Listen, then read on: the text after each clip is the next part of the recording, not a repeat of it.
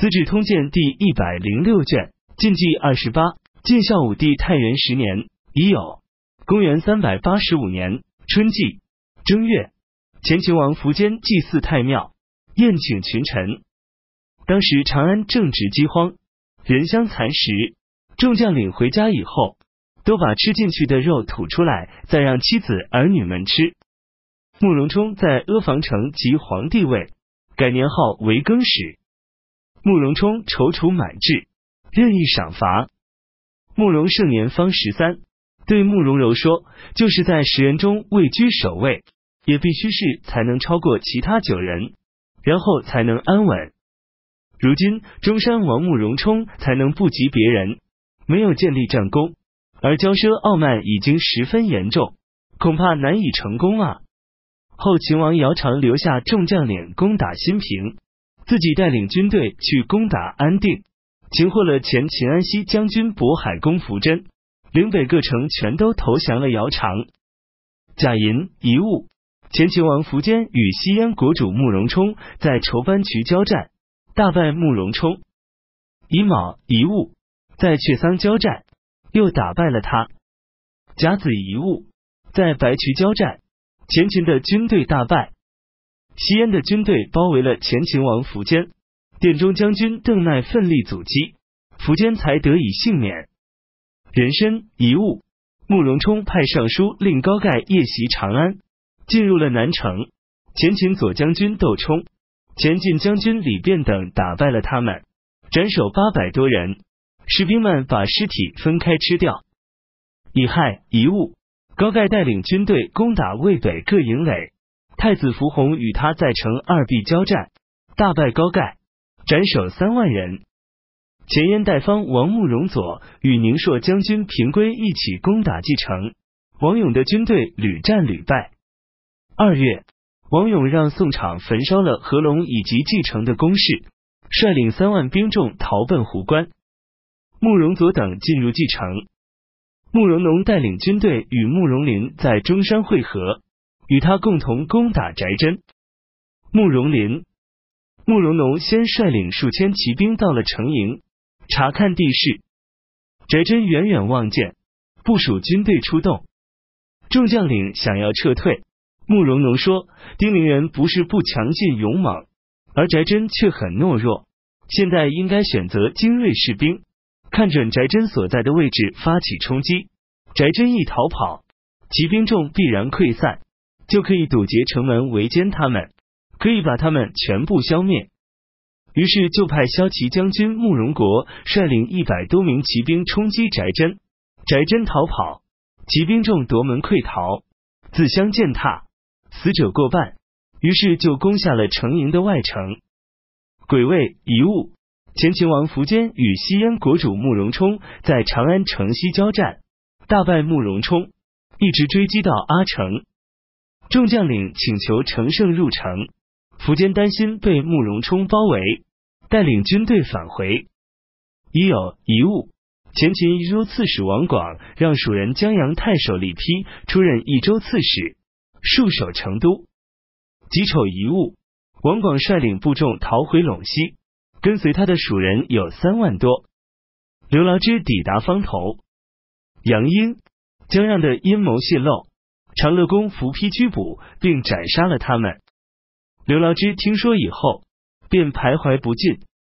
前秦平原道公伏辉多次被西燕国主慕容冲打败，前秦王苻坚责备他说：“你是我有才能的儿子，带领众多的兵众与白鲁的稚嫩小孩子作战，反而屡屡失败，活着还有什么用呢？”三月，伏辉愤恨自杀。前进将军李变。都水使者陇西人彭和正担心长安失守，召集西方各州人驻扎在九原。苻坚征召他们，他们却不到。西燕国主慕容冲在骊山攻打前秦高阳闵公苻方，杀掉了他，抓获了前秦左将军苟池、右将军巨石子与西燕主冲战于骊山，兵败。西燕将军慕容永斩苟池、巨石子奔夜。勇，帝运之孙，石子，南之地也。秦王坚遣领军将军杨定击冲，大破之，鲁鲜卑万余人而还。西坑之定，佛奴之孙也。前秦左将军苟持、右将军巨石子与西燕国主慕容冲在骊山交战，战败。西燕将军慕容永斩杀了苟池，巨石子逃奔邺城。慕容永是慕容弟弟慕容运的孙子，巨石子是巨南的弟弟。前秦王苻坚派领军将军杨定攻打慕容冲，大败慕容冲。俘虏了一万多鲜卑人后返回，把他们全都活埋了。杨定是杨佛奴的孙子。荥阳人郑谢举郡向东晋投降后，燕王慕容垂攻打邺城，久攻不下，准备向北到冀州去，就命令辅军大将军慕容麟驻扎在信都，月浪王慕容温驻扎在中山，征召骠骑大将军慕容农返回邺城。远近的人们听说以后，认为后燕威势不振，都在考虑归附还是离去的问题。慕容农抵达高邑，派从事中郎睢睢到附近外出，过了期限还没有返回。长史张潘向慕容农进言说：“睢睢是您身边的部下，胆敢欺骗蒙蔽您，逾期不归，请求回军讨伐他。”慕容农没有答应。是令准备借国王名义下达的诏书，任命睢睢为高阳太守。辽属部下中，凡是家在赵地以北的人，全都派他们回去暂时代理官职。共选拔补充了太守三人，长史二十多人。慕容农退下去以后，对张潘说：“你的见解非常错误。当今之时，怎么能自相残杀？等我从北边返回来时。”睢睢等人自然应当夹道欢迎，你只管等着瞧吧。月浪王慕容温在中山，兵力很弱，四周则布满了丁零人，分别占据着各城邑。